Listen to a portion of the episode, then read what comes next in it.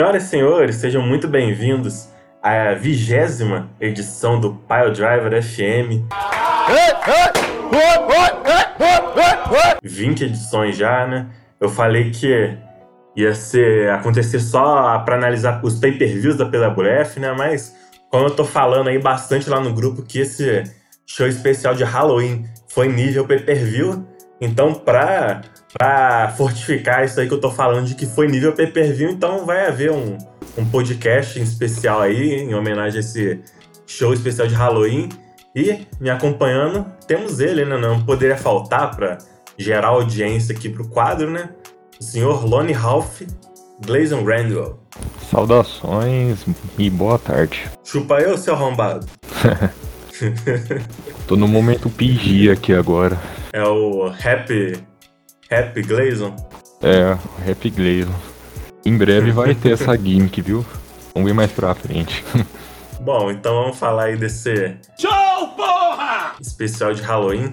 Caiu justamente no dia, né? Dia 31 do, do 10. A gente tá gravando aqui no mesmo dia. Bom, o show iniciou-se com a entrada dele, né? Felipe Paulo, ele que vai, daqui a duas semanas, né? No, no segundo aniversário da empresa, desafiar pelo World Title depois de dois anos na empresa, dois anos que ele nunca teve uma oportunidade, ele vai ter essa oportunidade, né? Talvez até mesmo para acabar de vez com a piada, né? Dele ser o, o Palmeiras, nunca ter conquistado o título mundial, né? E aí, para esse show especial de Halloween, teve o que o Glazon gosta de chamar de farmar score, né? Né, Glazon? Ele ficou farmando score nos jabrones. É, fez aquela famosa movimentação de quando você quer, quer aprovar limite a mais no cartão de crédito Movimentou o score. Eu acho que já dá para aproveitar e falar até das três lutas juntos, né? Porque a primeira, uhum. ele como business, Felipe Paulo, ele derrotou o Peter Avalon, sem muito o que dizer, ele comemora ali, tem o braço erguido. Depois ele derrota o Luffy, só que como King, Felipe Paulo, né? Ele revivendo essa gimmick dele ali do começo da empresa, né? Na época ele conquistou pela primeira vez o US Star, eu acho que o Glazer ainda nem estava na empresa, né? Mas o Felipe Paulo já foi um King, né? Então. Saiu um King, veio outro King. É até interessante ter a minha, minha gimmick de King e a gimmick de King dele também futuramente. Já pensou? Vai ter que raspar o cabelo de novo. É. Aí que tá, né? Até crescer de novo. Você é careca! Você sabe que eu não gosto de homem careca. É, dá um trabalho, né? Né? E aí, depois, o Felipe Paulo parecia estar se divertindo ali, revivendo as antigas personas dele. E ali, no final né, da, dessa trilogia aí, ele trouxe foi o Bugman, que sem grandes dificuldades derrotou ali o Orange Cassidy. Então, três vitórias aí na conta do, do Felipe Paulo, né, no cartel dele aí. E mais pra frente a gente viria a ver mais uma vez ainda o Bugman, né? Mas, para encerrar, né, pô, Halloween teve que ter a tradicional como que eu posso falar, né? Botar essas minhocas na boca, né? A gente sempre zoava o, o Felipe Paulo, né? Não podia faltar isso. É, faz parte do personagem dele, né? Cada um como é aquilo que se identifica, né? Como diz o ditado, né? Bom, então essa foi a participação aí do Felipe Paulo, né? Se fortalecendo aí pro segundo aniversário da empresa. Ainda voltou a aparecer depois no main event, né? Pra dar aquela hypada pro combate. Mas seguindo então, vamos pro nosso Intercontinental Championship. O Roman Reigns fez, participou ali do, do The Brain Talk com o Bob Heenan, que pela primeira vez não contou com Keith Lee, né? Keith Lee foi afastado aí da empresa depois que ele sofreu aquele ataque lá do Ilya Dragunov. Mas o Roman Reigns falou que esse reinado dele aí como Intercontinental Champion é dedicado ao Keith Lee e ele ainda mandou um recado, falou que ele poderia até ter vencido Adam Page duas vezes o World Champion se o Page não tivesse se desqualificado de propósito, né? E ele fala que até o Page sabe disso no fundo. E ele deixa até o convite aberto ao Page. Depois, se você quiser uma segunda, uma segunda vez aí, quer que eu te dê uma surra de novo, a gente pode fazer isso. Mas antes, eu vou passar pelo Glazer Grandel, né? Ele fala mais um pouco ali sobre a luta que ele vai ter com você, Glazer. E aí, tá hypado pro combate? Ele fala que ao fim do, do, do Second Anniversary, né, você vai ter que reconhecer ele como chefe tribal, cabeça de mesa. E aí, Gleison, o que, que você acha disso aí? Eu só acho que ele tá se achando muito além do que ele é, só, cara, primeiramente. Tipo, beleza, ele teve bons desafios e tudo, cara, mas o maior desafio ele não passou até hoje, no caso que é o Gleison Grandel, sabe? Eu tô vendo aqui no cartel dele, cara, ele tem um cartel até interessante, porque de derrota limpa individualmente, eu fui o único que fez ele perder duas vezes de forma limpa aqui, se não me engano, né? Então uhum. eu acho que tá meio que desprezando demais meu lutador, né? E dessa mesma maneira que ele desprezou, eu ganhei dele duas vezes. Então eu acho que, né? Tudo bem, você é bom, cara, mas você não é tudo isso não. É, 2 a 0 né? E mais pra frente aí no show a gente vai ver um outro. Uma outra match que tava 2 a 0 pro desafiante. O desafiante finalmente teve a chance pelo cinturão e levou o cinturão, fez 3 a 0 Então realmente não dá para subestimar, não, né? Todo lutador tem a sua kryptonita, né? É. Será que Gleison Grandel é a kryptonita do Roman Reigns? Sim, vai ser. Vai ser. E eu vou levar o título dele também. e bom, depois no backstage, a gente viu aquela clássica festinha de Halloween, né? O povo fantasiado, tava ali a G-Spot, Infamous, Johnny Pact, o John Punk Gig Flair, o Matt Riddle, o Mutter esse que tava sentado num canto sem estar tá se divertindo muito. Mais pra frente a gente vai entender o porquê que ele tava ali então, né? Mas enfim, né? O, o Enzo Amore tava fantasiado de Elvis Presley, ele até começou a conversar ali com o Joey Ryan, perguntando se eles mandaram o convite pro Zet Going, né? o Hardcore Champion até então, porque parece que o plano deles era tirar o cinturão do Zetgon aí, né? Arrastar ele pra essa festa e aí se aproveitar da regra 24-7, né? Sim, sim.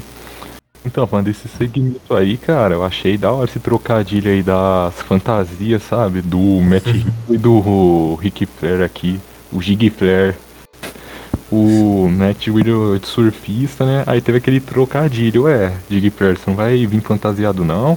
Ah, já estou fantasiado sim, de Robert Wood. Aí foi genial essa piada. Aí emendou a, a gimmick dele com a do Robert Wood, porque é isso. Glória! Uh, foi engraçado, cara. Como que foi? Não, não vou repetir isso. Você entendeu já. Não, é que cortou aqui. É que cortou, não deu pra ouvir o que você falou. Ah, você entendeu já.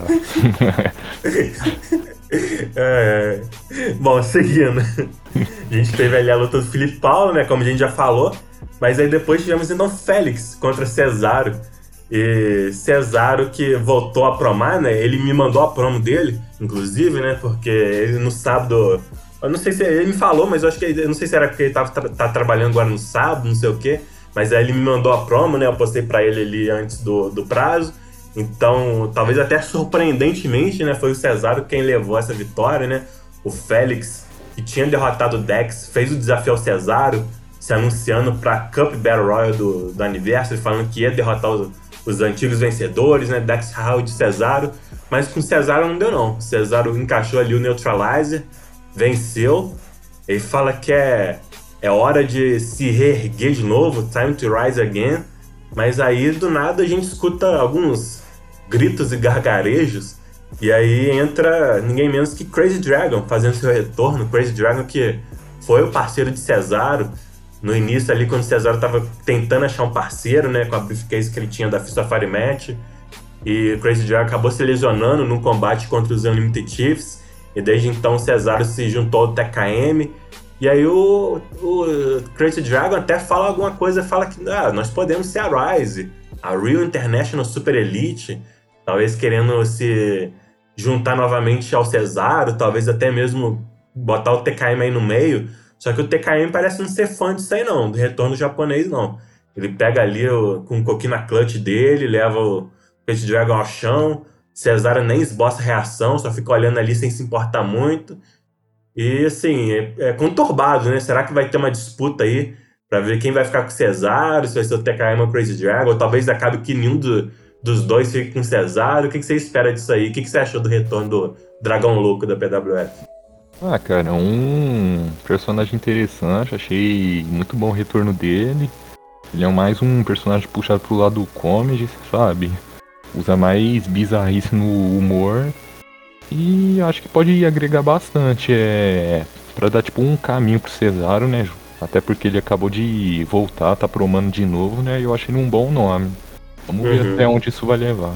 É, e o Cesaro voltando agora, ele volta a tempo de competir na, na Triple Threat, que tem pós-anniversary, né? Com os vencedores, os três vencedores das Cup Battle Royals, né?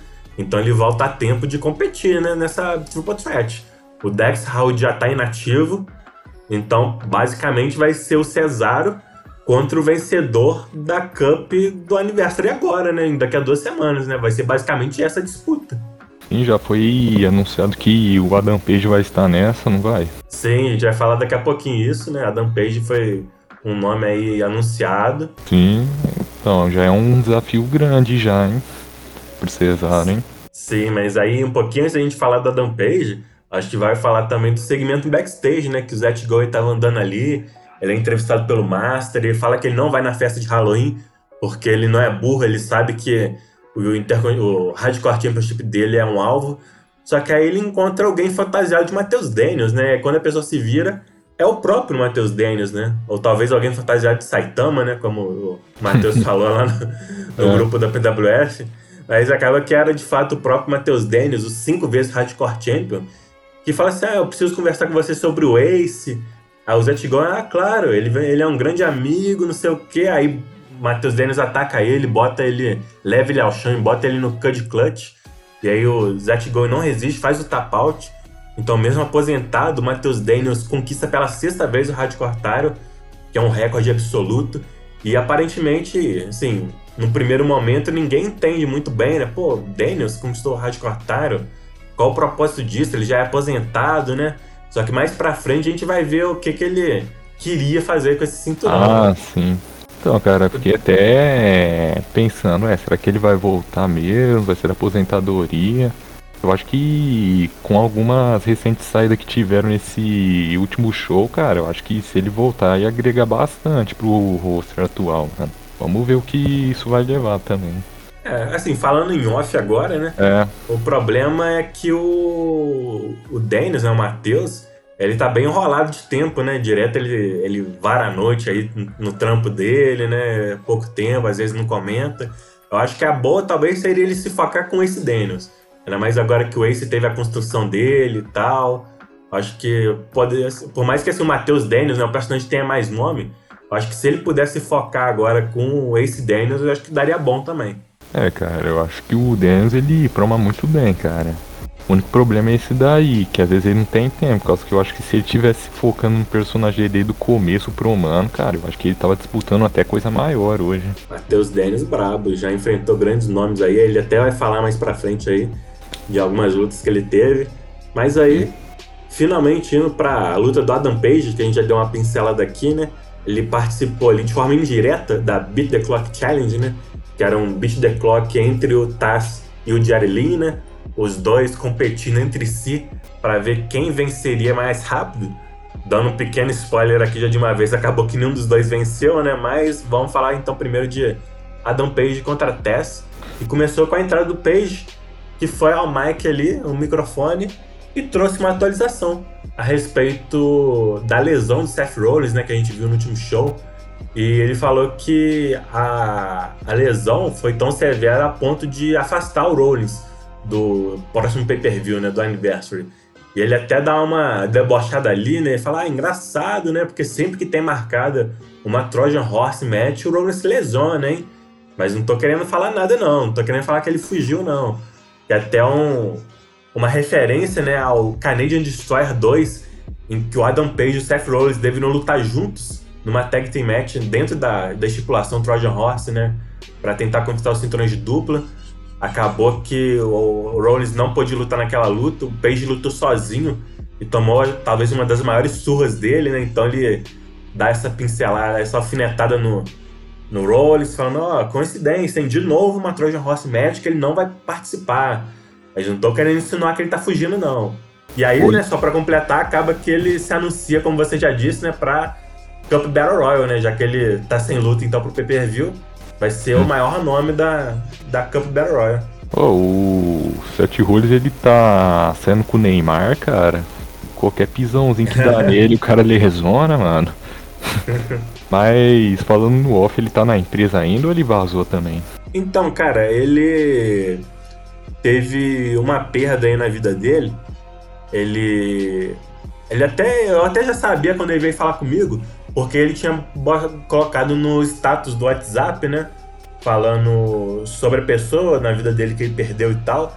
Aí, um, uns dias depois, ele veio falar comigo. Eu falei, pô, cara, eu até acho que eu, eu sei quem foi que você perdeu aí. Pode tomar seu tempo aí, sem problema.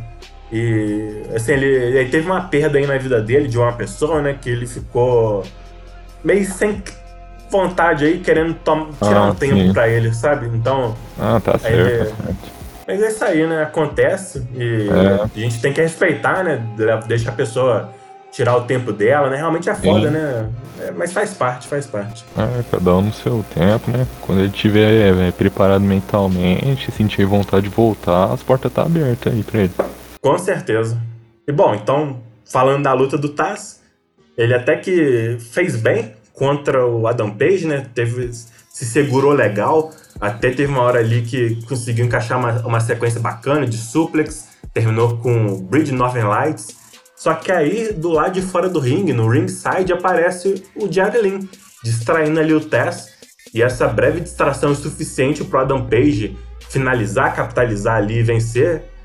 E aí, bom, o, com a derrota do Taz, o Jerry Lynn só precisava vencer em qualquer tempo que fosse. Ele poderia levar uma hora para vencer, que ele vencendo, como o adversário perdeu, né? O, como o outro competidor né, da Beat the Clock Challenge perdeu, então se ele vencesse, qual fosse o tempo que, que ele demorasse, ele seria o vencedor da competição. Mas acabou que não foi o caso, né? Por mais que ele tenha escolhido o Calgary Kid como seu adversário, né? Querendo, assim, é, ter a vantagem, né? Porque vale lembrar que foi o, o Bill Alphonse, né? Que escolheu os adversários, escolheu o Adam Page pro Taz, justamente pro Taz perder, escolheu o Calgary Kid pro Jerry Lynn pro Jerry vencer com facilidade, mas não foi o que aconteceu, porque o Tess retribuiu, ele deu troco, ele distraiu o Jerry Lynn e essa breve distração também foi suficiente para custar a match do Jerry Lynn. O Calgary Kid pegou ele ali por trás, acertou o Kiss the Canadian Flag ali, o finisher dele ali, e aí tivemos uma surpreendente vitória. Acho que a primeira surpreendente vitória da noite, de uma noite aí com várias vitórias surpreendentes. Calgary Kid finaliza Lynn e vence. E com isso, o Tess que foi quem resistiu mais tempo na Beat the Clock Challenge, ele é o vencedor da Beat the Clock e ainda finaliza colocando o Jerry Lynn ali na Tasmission.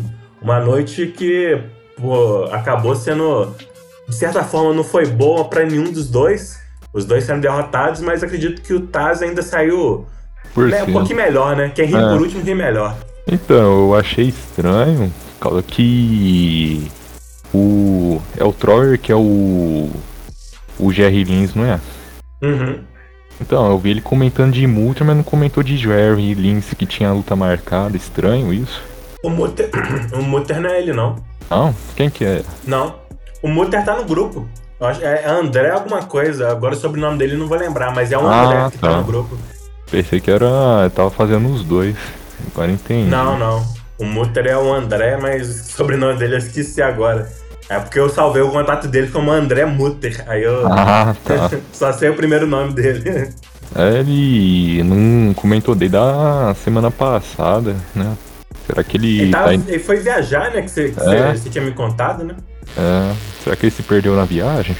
Pra mas, promar ele não tem tempo, mas pra fazer aqueles comentários trozinho dele ali. De... É.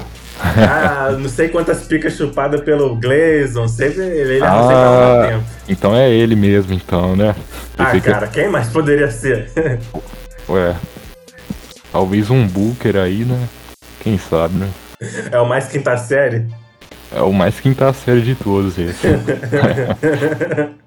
Mas aí, você tem algo mais a falar aí sobre essa Beat the Clock Challenge aí? Ah, cara, vendo o segmento dela, o caminho que tá se encaminhando, na minha opinião, é. O Taz vai escolher a estipulação e vai ganhar agora, cara.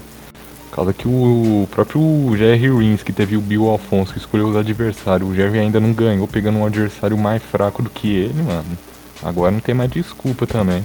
É, isso aí, dá uns argumentos bons aí pro Taz se, apro É. se aproveitar, né? É, se ele souber usar bem isso a favor dele. Bom, depois tivemos a luta do Bugman, que a gente já falou, né? Ele venceu o Orange Cassidy sem dificuldades. E aí tivemos então a Bell Knuckle Fight, uma briga de rua do Wade Barrett contra o Von Walter, que assim, o Wade Barrett mais uma vez dominou, por mais que tenha sido uma luta interessante, né? Foi uma briga de rua mesmo, trocação, soco. Essas gifs aí você pegou em algum filme era a própria WWE mesmo? Cara, essas GIFs É. eu, fi- eu peguei de uma vinheta do Wade Barrett quando ele tava retornando. É, eu acho que é de 2012, eu acho. Quando Ah, ele tava é, retornando. Ele Eu acho que ele tinha lesionado e aí ele tava retornando. E aí tiveram essas vinhetas dele, que ele ia ser um, um meio que um lutador de rua, assim, fazia parte uma dessas brigas e tal. Acabou que essa gimmick nunca foi muito pra frente, não. Acho que ela foi descartada logo, mas essa vinheta dele é bem legal. Aí eu peguei as gifs dessa vinheta dele. bacana, hein? Parece o Clube da Luta, né? Já viu? Clube É. da Luta. Já vi, igualzinho. Então, da hora. agora falando da rivalidade em si, eu acho que agora não tem muito mais que explorar nisso, né? O Edberg É. já ganhou dentro do ringue, já venceu fora do ringue também com facilidade. Eu acho que agora é a- achar outro rumo pra ele. Aham, eu também tenho essa mesma é, opinião, né? Eu Acho que se encerrou aí a rivalidade. Não tem mais o que possa ser feito, né? Como você falou, Von Walter perdeu dentro do ringue em segundos, perdeu fora do ringue agora. E o Barrett, assim, dominou completamente. Tá muito forte, né? Por mais que seja um inativo. Não, Eu fora que, fora que vence alguns nomes importantes, tipo o Dex Harvey, o próprio Cesário também, que vai disputar é, a copinha lá, sabe? Sim, Eu acho que o Wade alguém Barrett é o grande nome da Cup até agora, né? é um, como posso dizer, é um low card de luxo esse daí. Sim. Eu acho que se alguém animar e pegar pra promar com ele agora, eu acho que tem tudo pra elevar ele. E ele manda o recado ali depois, né? Fala que My marriage has just begun. Está apenas começando. Vamos ver, né? Vamos ver. E bom, de volta ao backstage, a gente viu o porquê que o Matheus Daniels quis pegar o Hardcore né? Ele chega no filho dele, Ace Daniels, e joga o Tyro em cima dele e fala: Toma, você não queria conquistar se fosse em cima do Zet Going? Então agora você não precisa se preocupar mais. Eu tô abdicando do meu Hardcore e entregando ele a você, faça bom uso. E aí o Ace fica primeiro confuso e depois ele fica. é, Assim, não gosta nada disso, né? Ele fala: Pô, você tirou o Hardcore Tyro do Going? por que, que você fez isso? Aí o Matheus Daniels fala, pô, se eu não fizesse isso, você nunca ia lutar pelo que é seu, por direito, não sei o quê. E aí eles têm um bate-boca, e aí termina com. O Ace não gosta nada, aí fala, pô, as pessoas já falam que, que eu não seria nada na empresa se não fosse por você, e agora a minha primeira conquista vai ser porque você me deu. E aí o Daniels fala que ele tá sendo muito mimado, que enquanto ele se recusa a lutar com o Zet Going, na época dele ele lutava com caras como o Ian, o Apocalipse. E fala, ó, você vai tá na hora de você crescer e o Hardcore Tyro vai ser o que vai fazer você crescer. Deixar de ser um garoto e se tornar um homem, né? O que, que você acha? Você acha que isso aí vai realmente ajudar a construir o personagem desse Daniels? Então, primeiramente falando do segmento, cara, eu achei muito bem feito esse segmento aí. O, esse, o Matheus Daniel dando o título pra ele tudo. É, dando até o tema assim, ah, você não queria a conquista dele em cima do Zack Go e agora você nem precisa, tá aí seu título. Aí o esse já responde que não tava com uma fama muito boa por causa disso e tudo, mas agora o que eu achei o ponto-chave desse segmento é o Matheus Dennis falando que agora com esse título aí ele vai construir a própria jornada dele, mas será que agora ele está pronto para isso, cara? É aquilo que eu te falei anteriormente.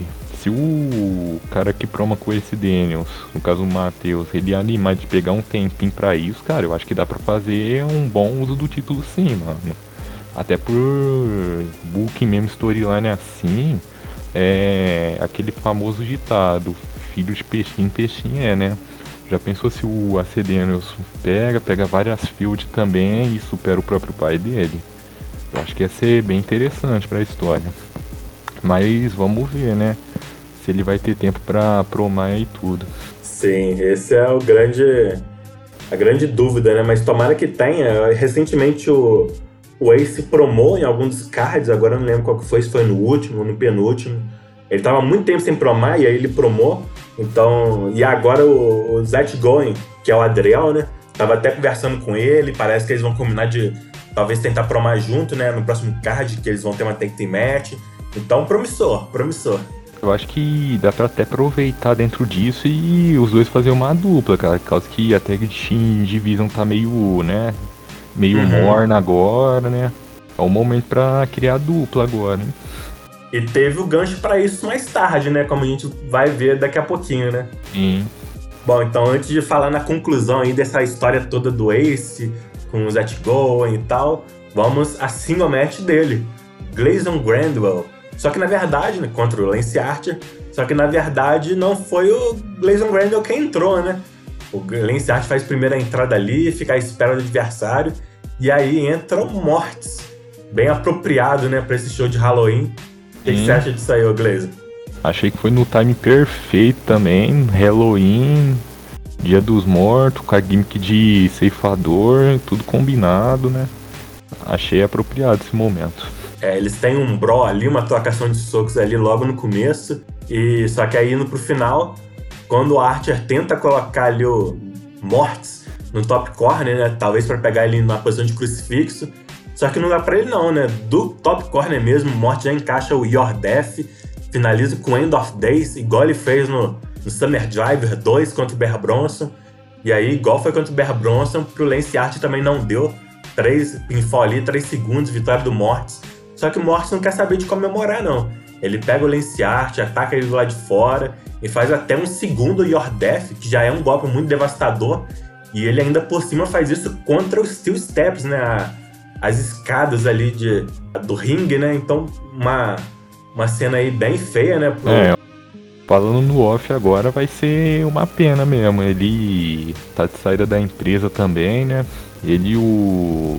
o Taven. E, Uhum. e eu acho que agora falando mais do personagem Mortis do Gleison, eu acho que é um personagem que tá bem construído, é um personagem que depois dessa vitória ainda fica um pouquinho mais apelativo, né? Porque se for pegar o histórico dele, ele tá invicto ainda. Eu acho que é a quinta vitória, né? É, acho que é. Sim. É um personagem sobrenatural também, é o que tá faltando um pouquinho na empresa. Acho que não tem nenhum, tipo, sobrenatural mesmo. O mais próximo é a SOS, né? Uhum. E é isso, cara. Uma vitória importante pro, pro próximo pay-per-view, né? Aliás, pra esse pay-per-view que tá chegando e vai fortificar ele ainda mais pra isso. É isso aí. Chupa eu, seu arrombado, pro É. Lance Archer. O mito foi desmitificado, o cara que carregou perdeu. o cara que carregou, que teve que ser carregado de volta pro backstage depois da luta. Exatamente. Bom, e a gente falou aí de algumas surpresas da noite, né? Acho que a próxima luta, né, pelo United States Championship, Ilja Dragunov contra o Nasser. Por mais que o Nasser tivesse 2 a 0 contra o Ilja Dragunov, eu acredito que esse resultado pegou muita gente de surpresa, né? Vitória do Nasser. Tiveram uma boa luta ali. O Nasser conseguiu primeiro conectar ali com o Defold, mas o Ilja conseguiu escapar do ringue, derrubar ele no apron. E aí conectou com dois torpedo moscaus, inclusive um deles, o, o Nasser, fez kick out. Então quando o Dragunov iria pro terceiro, ele recebe ali o roundhouse kick, do- dois roundhouse kicks, né? Um inverted e um normal. Fica atordoado, e aí o Nasser conecta com um segundo default. Esse, pra, pro pinfall, né? O Ilja Dragunov não consegue escapar. Pinfall nele, um, dois, três. E, Drago, e Nasser vence. 3 a 0 aí contra o Ilja Dragunov. Talvez o Nascer seja a criptonita do Ilja Dragunov. O Ilja Dragunov que já passou pelo Billy, Tiff Lee, Lance Archer, um monte de nome bom, Ace Daniels. Então, finalmente ele cai e cai perante o Nascer, que já há muito tempo tentava conquistar esse cinturão, quase um ano, desde a primeira vez que ele teve a oportunidade. E aí a primeira vez, a primeira coisa que ele faz quando conquista o cinturão é ir ao microfone e dedicar essa vitória ao Ricane, que, né, pô, tiveram toda a história dele juntos e tal. O Ricane foi aposentado, né, devido a uma luta lá que ele perdeu tentando resgatar o Nascer. E ele também fala sobre o bandido, fala que o bandido sempre acreditou nele, mesmo quando ele mesmo não acreditava nele. E ele fala, pô, bandido, da mesma forma que eu conquistei esse Tyre, eu sei que você vai conquistar o seu mais tarde, junto dos mexicanos, e a gente vai comemorar junto. Então ele fala que essa conquista hoje é pelo Ricane, pelo bandido, pelo PWF Universe. Ele fala que ele vai trazer muito orgulho ao povo dele. E é isso aí, eu acho que foi muito merecido. Nascer aí tem o mais longo né, reinado com o Hardcore Championship, né? Considerando um único reinado, né? O César depois veio a superar mas com mais de um reinado, né? Mas considerando um único reinado, o Nasser é quem tem o mais longo reinado com o cinturão hardcore. E agora finalmente tem essa chance com um cinturão secundário, né? Um, tem um upgrade aí na carreira. Acho muito merecido isso aí. Ah, cara, eu achei bem merecidíssimo isso. É. Ele que anteriormente, eu vou pegar a, a trajetória anterior dele, cara, ele tava mais como um low card mesmo não dava certo ali nem aqui, perdia muita luta. Que depois desse retorno dele aí, vencendo, tipo, um dos principais nomes da empresa que eu falei que dava até pra ser um World. um desafiante ao World Champion, cara. Eu acho que é um up bem grande do personagem dele. Saiu da lama pro ouro praticamente, hein? Agora vamos ver se ele vai conseguir manter o ritmo até o final. Do né? lixo ao luxo. Do lixo ao luxo. Mas assim, eu gostei muito. Eu acho que essa vitória foi mais do, no mérito do Nascer. Eu acho que o Nascer mandou bem aí nos comentários. Talvez é, eu li a... possa... É, eu li a promo, cara. Ficou muito boa mesmo a dele. Eu achei que foi merecido mesmo o título. Sim, merecido aí pro jovem mágico da PWF. E aí, de volta ao backstage, a gente teve a conclusão daquela festa de Halloween, né? Que eu falei que o Mutter tava sentado ali no canto, sem parecer estar tá se divertindo muito. E aí, cansado de esperar, ele chega até o Enzo Amor e fala: Ó, você prometeu que o Zet Go ia estar tá aqui. Se ele não aparecer, eu vou ter que descontar minha raiva em outra pessoa. E aí o, o Enzo Amor, vestido de aço, fala: ah, você vai crescer pra cima de mim, grandão? Pode vir. Só que aí o Mutter vai mesmo, pega ele ali, faz um slam quebrando a mesa. E aí a festa se torna um caos, né? Um brawl ali entre todo mundo. Big Cash, Joey Ryan, Famous, Johnny Pet, John Punk, Gig Flair, Matt Riddle um caos total ali, a festa se torna um, um caos. Ah, foi divertido esse segmento aí, aquele famosa distração cômica. Enzamore de Elvis Presley, muito bom. É.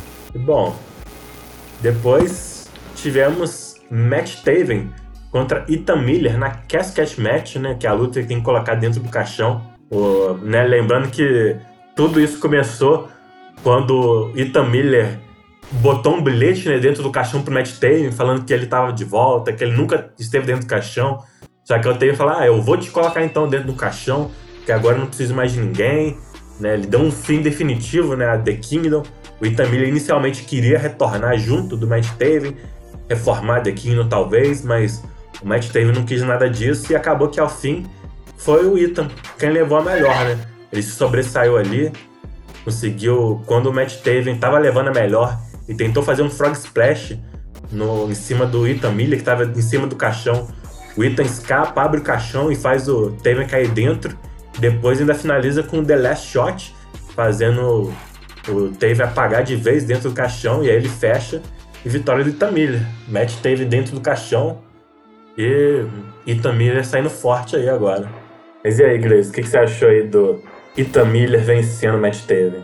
Então, cara, é uma vitória gigante para mim, na minha opinião. Causa que Tam Miller na The Kingdom, se você for pegar bem o histórico dele, não é um lutador que costuma vencer várias lutas assim. É aquele famoso lutador mais fraco da equipe. E o uhum. Taven, como que é um dos principais nomes do midcard hoje, cara, eu acho que ele já voltou no moral já voltou mostrando que ele pode conquistar alguma coisa nesse meio aí. Agora vamos ver se ele vai conseguir manter esse ritmo aí agora, com os desafios que ele vai ter mais pra frente. E já a partir do match teve, cara, é uma outra pena também, que é um bom lutador que tá de saída também. Agora vamos ver mais opções de nome, né?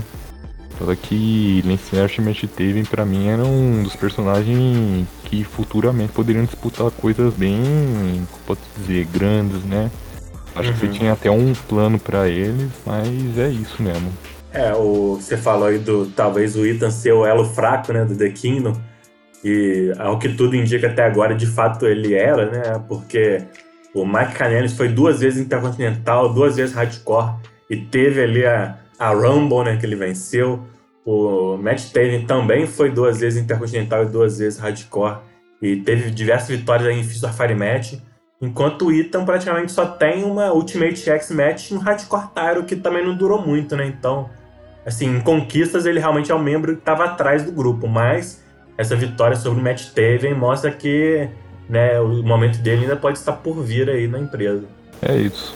Sobre a perda do Luan, né, a, a saída do Luan, né, que é o Matt, o, o Matt Taven e é o Lance Art, né, realmente é uma pena. Ele acabou que não me avisou antes do, desse show, então eu não estava sabendo, né, que ele não ia promar nem de Taven nem de Art. É uma pena, e, mas é isso aí, parece que os dois, esses dois personagens aí, como você falou, né, estão chegando ao fim da empresa, poderiam ser grandes, né? O, o, o ia disputar o Yastaro, e o Taven sempre está em brigas grandes, né? Quando ele não está disputando algum Taro, então, realmente vai ser uma perda grande, mas assim, tem os nomes aí, né? Que Crazy Dragon retornou, Cesaro retornou a Promar, o Itamilha aí tá, tá bem, né? Então talvez pode ser que esses nomes aí possam ocupar esses espaços deixados aí pelo, pelos dois personagens né, do Luan.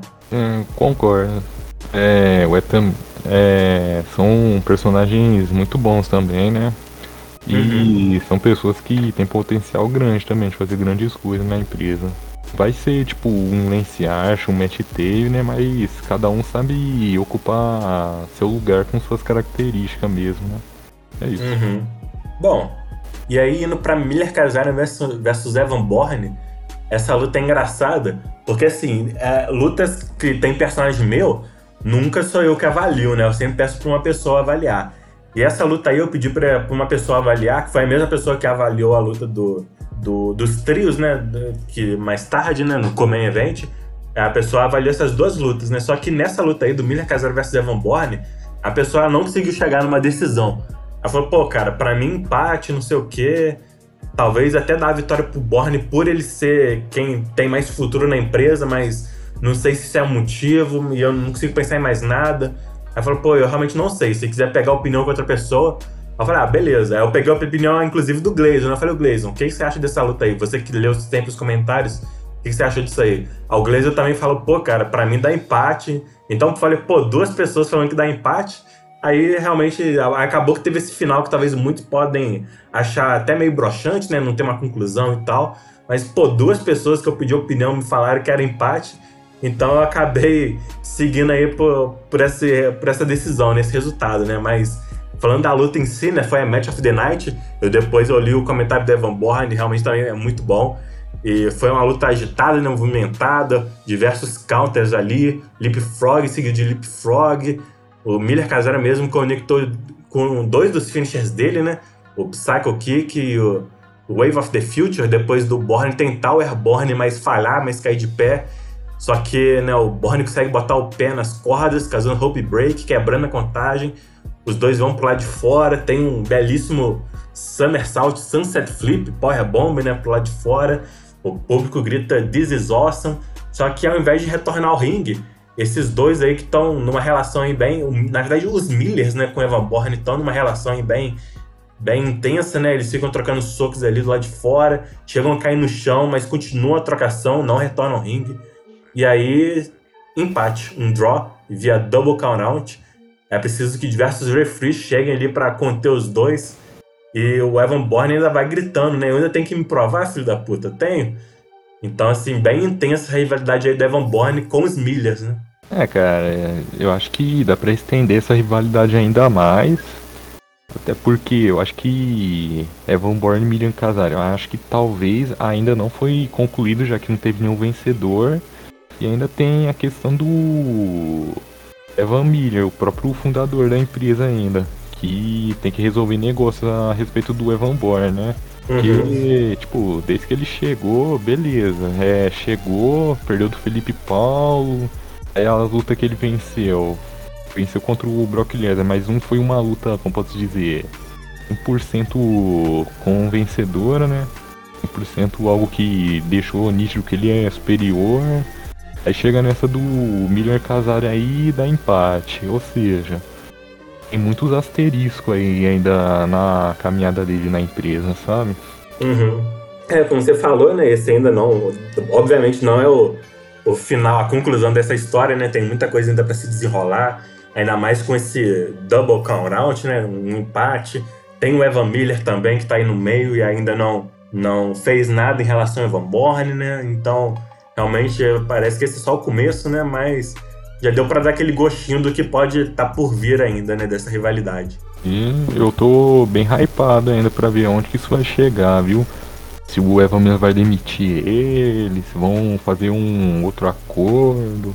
Vamos ver onde isso vai dar. Bom, e indo pro backstage, o nosso último segmento no backstage da noite, a gente teve o que eu falei lá do, do que seria a conclusão, né? Do Ace Daniels com o Zach Going.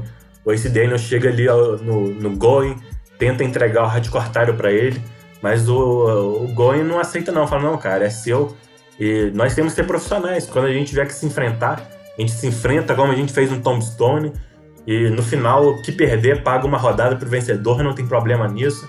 Então acaba que o Ace Daniels, que até então estava muito relutante em ter que enfrentar o Going, parece que ele supera isso, né? E fala, pô, beleza então, já que vamos fazer isso então, não sei o quê. E no final, né, tem o que eu falei que ia ter o gancho até para talvez uma possível tag team entre eles, né? Ou eles ficam ali para assistir a luta dos mexicanos, né? E o Ace Daniels soltam, quem sabe não possa ser a gente futuramente atrás desses Tyros, hein? Então fica o gancho aí para esses dois que assim, já estão com uma certa amizade dentro da empresa, né? Teve uma construção legal dos dois. E quem sabe, como você falou, né? Futuramente não posso ter nomes aí para fortalecer a Tag Team Division aí da, da PWF. É, porque se for pegar agora, é.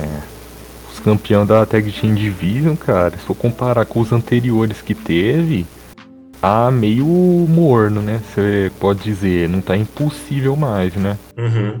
Eu acho que isso é bom porque abre várias portas para vir outras duplas, sabe? Até também construir uma nova história na divisão, né? Com esses novos títulos aí que chegou. Isso aí. Então já puxando aí o gancho para a luta do, da SOS contra os mexicanos, eu acho que essa luta aí teve algo muito interessante, né? Que foi a SOS estava levando a melhor, fazendo tag ali, trocando de parceiros. Só que aí, assim, mas é uma luta livre rules, né? Não precisa fazer a tag.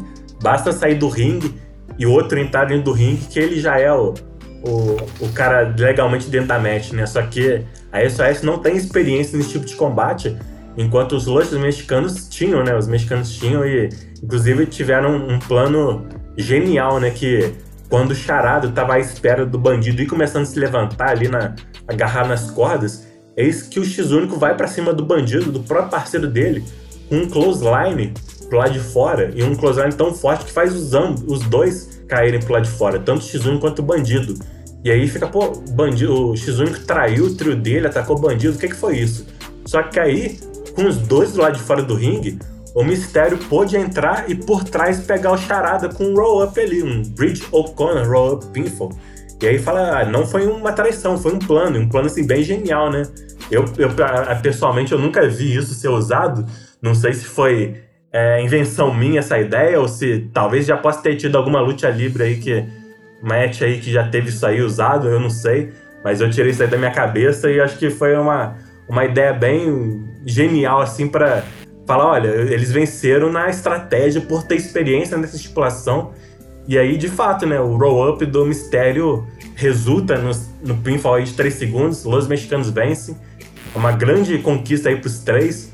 O Mistério ele prova que ele ainda não tá velho demais. X-Único prova que ele pode ter conquistas fora da X-Division.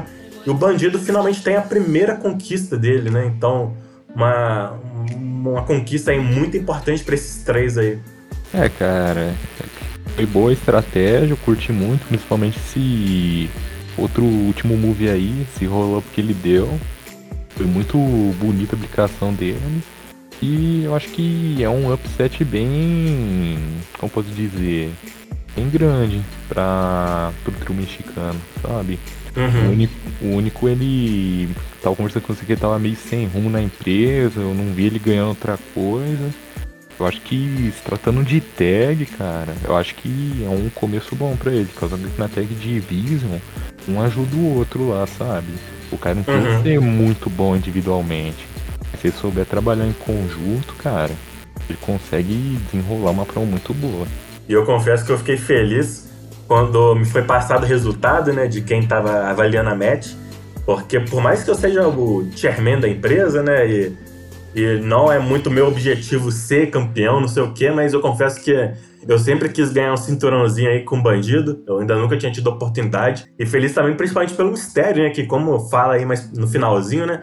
O mistério ele consegue agora um grande recorde, que é ter mais tempo entre dois reinados pela empresa, né? E teve que esperar mais de 600 dias para voltar a ser campeão, né? Pô, mais de um ano e meio esperando para voltar a ser campeão, né? Então, assim, acho que é um negócio muito grande, assim, justamente um título que ele já tinha conquistado, né? Que é o cinturão de duplas com o Billy, por mais que agora seja os Undisputed Tag Team Championships, né? Mas não deixa de ser um cinturão de duplas, né? Então, achei muito bacana aí pelo Bandido, né? Que eu queria a primeira conquista aí do Bandido, o primeiro cinturão dele, e principalmente pelo Mistério. Eu acho que, pô, Mistério merecia demais aí essa conquista. Sim, eu acho que é interessante, cara, que essa luta foi na estipulação deles, é a luta livre. Então eu acho que ainda dá para reaproveitar e estender um pouquinho mais essa rivalidade. Tipo, a SOS uhum. vai lá e fala, ah, beleza, vocês venceram. Vocês não venceram na estipulação normal, vocês venceram na sua estipulação. Isso daí eles já pegam e já inventam uma outra, mais uma rivalidade, porque isso daí, é, pelo, se for pegar o roster da Tag Division, cara, não tá com muita dupla atualmente não, então acho que não tem problema em estender um pouquinho mais essa rivalidade aí, entendeu? Sim, vamos ver. Vamos ver como a SOS vai lidar né, com essa perda aí. É. Eles que por muito tempo foram quebrados, eles agora estavam no topo, né? Deixaram de ser quebrados para estar tá no topo, mas não durou muito não, porque os mexicanos chegaram aí brabos. Sim. Mas é isso aí. E agora indo pro nosso main event da noite, Brock Lesnar contra Broken Rick Rude, né? Falando em pessoas quebradas. Né, né, ele falou, ah, não, não tinha sido Broken que tinha perdido, tinha sido o Ravishing Rick Rude. Agora é Broken Rick, Rick Rude. Mas acabou que o resultado foi o mesmo, né? Por mais que o Rick Rude tenha conseguido uma sequência boa ali, chegou a conectar com o Rude Awakening, dois Diving Drops, mas ao fim não teve como, mesmo ele quase conseguindo roubar com o Small Package Roll Up Pinfall, ainda assim não deu para ele. Brock Lesnar colocou ali no Brock Lock, ele até que resistiu bem, o Rick Rude, quase conseguiu é, reverter o Brock Lock para um, um triângulo, né? Só que na hora que ele começa a conseguir o triângulo, o, Brock Lesnar em deadlift ergue ele nos ombros e aí finaliza com F5. Na verdade, o que foi o segundo F5 da noite, né? Porque ele já tinha até conseguido conectar com um antes, só que ele não conseguiu fazer o pinfall, né? Que o Rude capitalizou com o Small Package, mas dessa vez, após o segundo F5, o Brock Lesnar consegue a vitória. E é isso aí. Não deu pro Rick Rude, né? Falando brevemente dos comentários. O Rick Rude, para quem estranhou o comentário dele lá que eu postei, né? Que foi eu que postei para ele, é que ele tinha feito mais duas partes. Ia ser um comentário de três partes. Só que parece que ele perdeu as outras duas, deu alguma coisa que não salvou, e ele perdeu, e aí só ficou uma parte mesmo. E é isso aí, acabou que então não deu, né? Um, um comentário incompleto, né? Acabou que não deu, então vitória aí acabou sendo bem claro pro Brock Lesnar. Então, cara, é. Bom que agora o Brock Lesnar vai se fortalecendo ainda mais com essa vitória, né? já passou facilmente pelo Adam Page, pro Seth Rollins, que eram os main event do, da PWF, agora passou pelo Rick Rude, o último main event, agora ficou moleza para ele, né? Vai pegar, vai enfrentar o Felipe Paulo, né? É um descarto, o Felipe Paulo pode sim ganhar, caso o Felipe Paulo é meio imprevisível. Ele quando quer se empenhar, ele é cheio de caixinha de surpresa.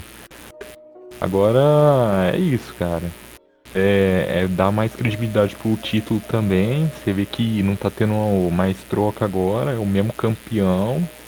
E agora pegar o Lesnar que se cuide, cara. Que o cara tá passando trator em todo mundo. É isso aí. E aí, para finalizar, tivemos Bugman voltando a aparecer. Atacou Brock Lesnar ali, Bug Slam, Bug Bomb. Mas aí Ele desce do ringue, pega uma garrafa de água ali com os comentaristas, começa a esfregar água na cara, tirando a pintura facial, característica ali de Bugman, né? então ficando ali com o rosto do Felipe Paulo bem evidente. E aí o Felipe Paulo retorna ao ringue com o microfone em mãos e fala: Brock Lesnar, seu bicho papão sou eu. Felipe Paulo, próximo World Heavyweight Champion. E aí ele fala que no Second Anniversary haverá a coroação dele. E isso tudo é apenas o começo dos negócios dele, né? Então houve uma junção aí das três gimmicks, né? O Bugman, falando que ele é o bicho papão dele. A coroação, né? O King Felipe Paulo. E o Business Felipe Paulo, falando que isso tudo é apenas o começo dos negócios dele. Então o show se encerrou aí com o Felipe Paulo pegando o World Heavyweight Championship e o erguendo. Sendo então dessa forma que esse show especial de Halloween chega ao seu fim. Acho que um final bem bacana aí, é, né? Levando ainda a moral do Felipe Paulo, que vai ser o próximo desafiante aí do, do Lesnar. Achei que foi um bom final de show, mas e aí, ô, ô Glaze, o que, que, você achou disso aí? É, cara, é aquele famoso vou atacar o Lesnar né, pra ficar por cima, né? Porque eu já vou ficar por baixo quando enfrentar ele, né? Acho que foi isso. oh, mas falando dessa última frase dele aí foi interessante, juntou três gimmicks pra formar uma frase, cara.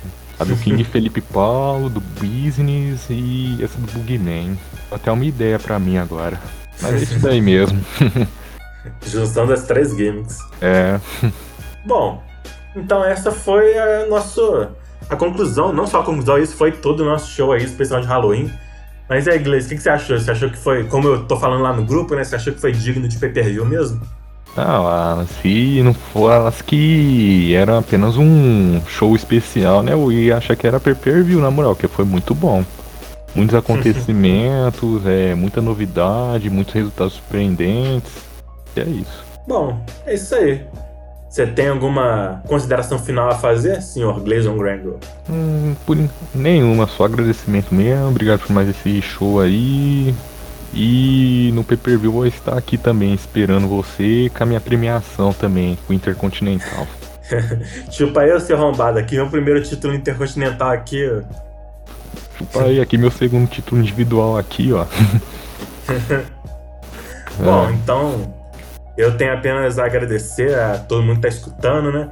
Eu falei que o próximo, os próximos casts iam ser somente quando tivesse pay-per-view, né? Mas esse show aí especial de Halloween, achei que tinha nível aí para fazer um podcast, né? Pô, teve muita coisa interessante, muitas mudanças de, de cinturão, então foi, então eu também acho que foi nível pay-per-view, né? Então eu achei que valia a pena fazer um, um podcast aí especial. Então, obrigado também ao Gleison, né, que sempre contribuindo aí é, com a gente, né, trazendo audiência. É isso aí. Obrigado a, a todos que estão nos escutando até agora. E falou! Falou! Glória! Uh, foi engraçado, cara.